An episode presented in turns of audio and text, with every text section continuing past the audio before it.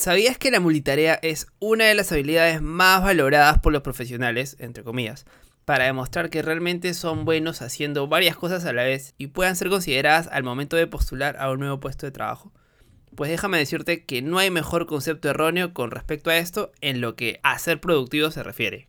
Como profesionales buscamos siempre acaparar con todo lo que se venga encima con el afán de poder demostrar que somos buenos. Pero a la hora de la verdad, ¿qué tan buenos podemos ser si no terminamos con lo que nos comprometemos? Ojo, no es que no querramos terminarlos, eso sí, todos tenemos unas buenas intenciones, sino que por otros factores, entre ellos el tiempo para terminar o entregar algo o las habilidades para hacerlo de forma correcta nos pueden jugar una mala pasada cuando creemos que lo podemos todo. Es por esto que en el episodio de hoy lo dedicamos a la multitarea del por qué creemos que es una buena opción, de qué trata realmente esto y también por qué creo que no es una buena idea. Y lo expreso trayéndoles 5 desventajas por la cual considero que ser un multitasking es lo peor que puedes apuntar si quieres conseguir tus objetivos profesionales y personales también. Y sin hacerla más larga, mi nombre es Renzo Izquierdo y bienvenidos al episodio número 39 del podcast de Resiliente. ¡Empezamos! Bienvenido a Resiliente el podcast donde hablamos de tecnología, negocios y cultura digital. Además, te damos a conocer las mejores técnicas, habilidades, tips y herramientas que podrás aprovechar y aplicarlas en tu camino emprendedor. Así que prepárate para escucharnos y lee los beneficios después. Y ahora, su anfitrión y creador de este podcast, Renzo Izquierdo.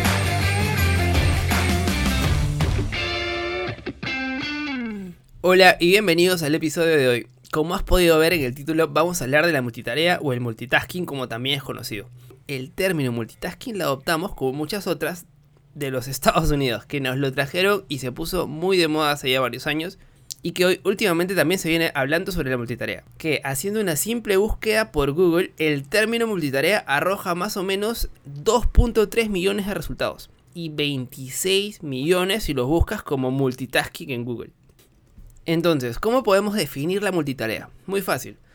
La definición más académica que podríamos decir es que es la capacidad de hacer muchas cosas a la vez.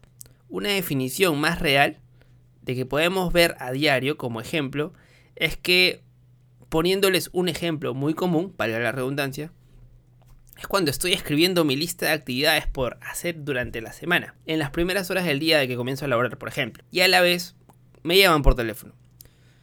Y lo que hago es priorizar, coger el teléfono y ya empiezo a hablar con esta persona mientras dejo atrás lo de hacer la lista de tareas. Y estoy hablando y hablando mientras sigo escribiendo mis pendientes tal vez a la vez. Cuelgo el teléfono y luego me llama un compañero, me escribe un compañero y me pide que acomode un par de cosas del informe que se lo había enviado eh, la semana anterior. Y dejo lo que estoy haciendo. Comienzo a trabajar sobre este informe, se lo vuelvo a pasar y regreso a mi nueva lista de tareas. Esto es un pequeño ejemplo de lo que es la multitarea en realidad. Y bien, ¿qué problemas tiene exactamente la multitarea? Pues, como les había mencionado, les traigo 5 desventajas que seguro que hay muchísimas más, pero que no me quiero alargar mucho, en la cual vamos a ver de que la multitarea, desde mi punto de vista, es una mala idea con respecto a la productividad. El primero de ellos es perder el foco en lo importante y por ende también la falta de concentración. Creo que varias veces ya hemos dicho esto en varios episodios del podcast, de que uno debe enfocarse primero en lo importante. Pero es que es así, si tú estás haciendo una tarea importante y es una de esas que, te acercan a tus objetivos, y aparece un compañero y te pide un informe que ya habían revisado, pues entonces dejamos todo y leamos ese informe. Tal vez eso no, no sea lo correcto. ¿Qué pasa? Que cuando estamos revisando este informe me doy cuenta que sí, que hay un error, por ejemplo. Entonces lo corrijo, contacto con otro compañero mío también comunicándole que hay un error para que también lo tenga en cuenta que, he hecho un cambio. Entonces, y cuando le doy el informe, pues no es que ahí acaba. Cuando se lo entrego, me, empieza a pedir otra cosa ya. Oye, pero falta añadir esto que ha salido último minuto.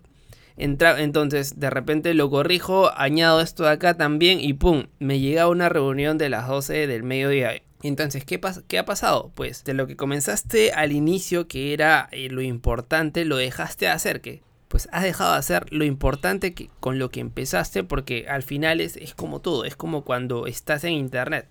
Como cuando te dices a ti mismo, oye, voy a descansar un ratito, unos minutos, y empiezas a leer, por ejemplo, un artículo que te tenías pendiente, y luego te llega un video, o, te llega a la mente que, que tienes que ver, y entras y terminas viendo más de un video. Pues entras a YouTube y el algoritmo de YouTube, como lo conocemos, lo hace tan bien que te sugieren otros videos relacionados que te compro que complemente o uno que tal vez es muy posible que sea de tu agrado y terminas viendo cualquier otra cosa que con lo que empezaste. Y así se te, se te termina yendo el día. Por lo tanto, con todo esto que acabo de ejemplificar, demuestra que la pérdida de la concentración está ahí, porque intentamos hacer muchas cosas seguidas y todas a la vez, siempre que podamos. Y en el tiempo entre empezar una tarea nueva y dejar la anterior, para estar realmente concentrados nuestro cerebro, lo que necesita es tiempo, y a veces necesita unos segundos, o tal vez unos minutos. A veces son bastantes minutos si realmente queremos volver a concentrarnos. Muchas veces somos indiferentes ante esto, ante tener en cuenta el tiempo que se tarda entre tarea y tarea para volver a estar concentrado. Y es inevitable, pues pasa exactamente eso cuando estamos trabajando, que en resumen perdemos el foco en lo importante. Entonces, ya pasando a la segunda desventaja, la cual es aumenta los niveles de estrés. Intentar realizar demasiadas actividades al mismo tiempo puede hacer que aumenten nuestros niveles de estrés.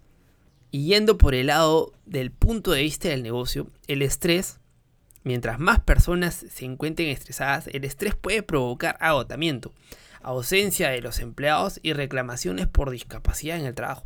La ansiedad asociada con la multitarea en la oficina puede reducir la productividad y afectar negativamente también las ganancias de la empresa, especialmente si es que es una pequeña empresa con pocos empleados. Ahora, ¿qué es lo que pasa cuando estamos en un entorno laboral en donde es demasiado acelerado, demasiada presión para que los empleados realicen correctamente sus funciones laborales? Pues puede dañar la moral y esto también puede provocar un efecto contrario. Es decir, muchas veces se dice, oye, si vas a entrar a esto, nosotros trabajamos bajo presión.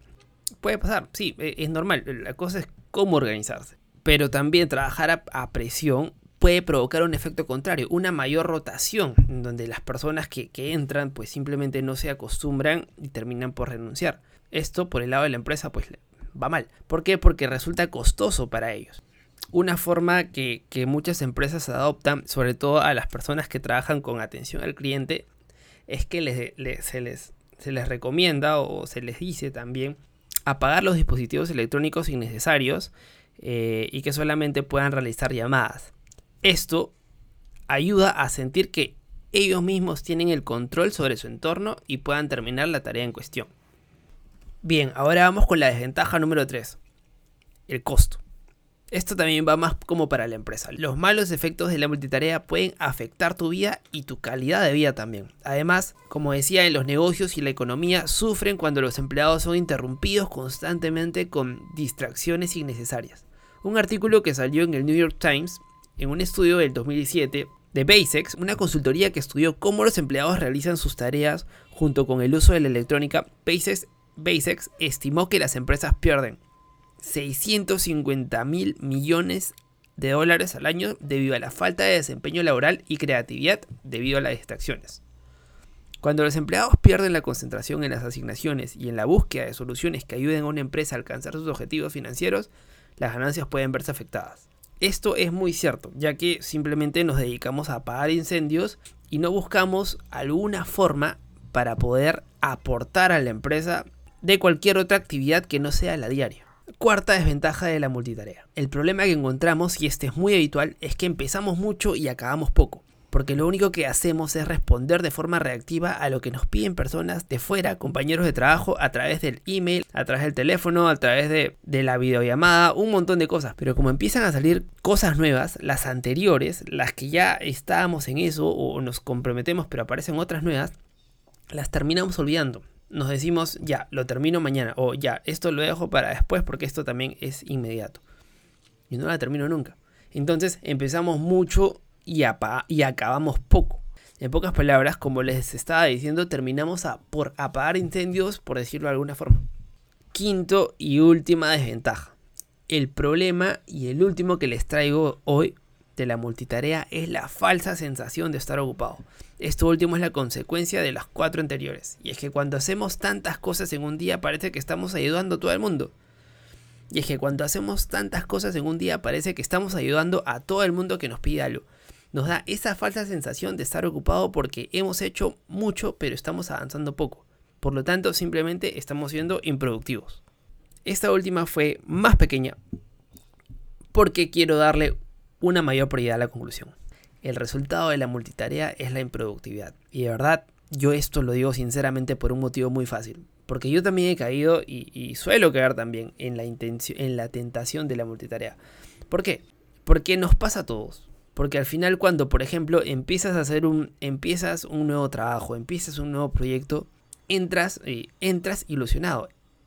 Quieres hacer mucho y sobre todo, bueno, esto es lo que, lo que me pasa a mí, quieres ayudar de cualquier forma a cualquier persona que te pidiera algo. ¿Por qué? Porque quieres también sentir importancia. Es, es cuestión de uno mismo también, de que quieres demostrarle a otras personas que puedes con, con eso ahí.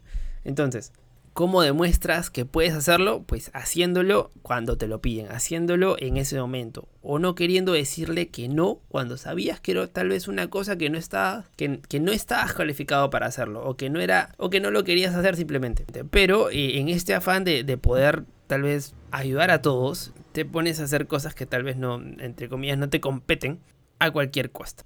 Y ya cuando estás inmerso a esto, en el momento en que te pidieran algo, eh, bueno, me ha pasado a mí que yo he dejado de hacer lo que estaba haciendo para dejar, para, para poder ayudar a esa persona. Y, esto me llevó a la multitarea. Por eso yo que muchos de, los profesionales, incluyéndome, los conocemos de primera mano. Que la multitarea lo que lleva es el resultado de estos cinco desventajas, estos cinco problemas que he mencionado. Que tiene como resultado, y ya lo mencioné también, la improductividad. Es hacer muchas cosas, pero avanzar poco. Y ojo, también a veces ni siquiera es hacer muchas cosas, es estar en muchas cosas y no avanzar en nada, porque uno puede estar en, eh, uno puede pasarte incluso un día haciendo reuniones y al final no terminas tampoco avanzando nada, o sea, tu, tu, vida, tu, día se puede llenar en reuniones, bueno, al, al, otro día hay un plan de acción para eso, ¿no? Te llenas en un día de reuniones, pero el siguiente día vas avanzando con las tareas pendientes de cada reunión, priorizándolas, viendo cuál era la más importante y entregándolas a tiempo.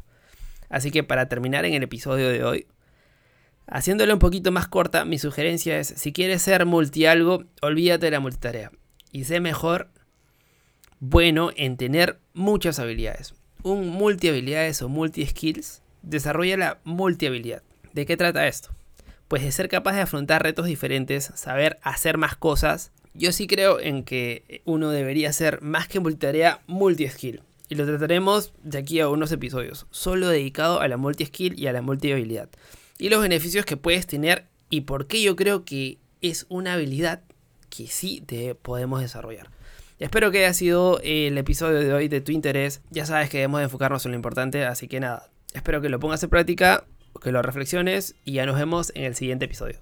Y con esto llegamos a lo último del episodio de hoy. Muchas gracias y te quedaste hasta aquí. No olvides de seguirnos en Spotify y si nos estás escuchando desde Apple Podcast, regálame 5 estrellas y una breve reseña que me ayudará y mucho para que pueda llegar a más personas. Y no te olvides también de pasar por la web de resilientech.com, donde encontrarás las notas de este episodio y también podrás escucharlo desde ahí y ver mis artículos relacionados en emprendimiento, negocios y tecnología. Suscríbete a mi lista de correos para que no pierdas las actualizaciones de lo que acabo de mencionar. Y nada, gracias una vez más y no olvides de aprender a ser feliz con lo que tienes mientras consigues todo lo que quieres.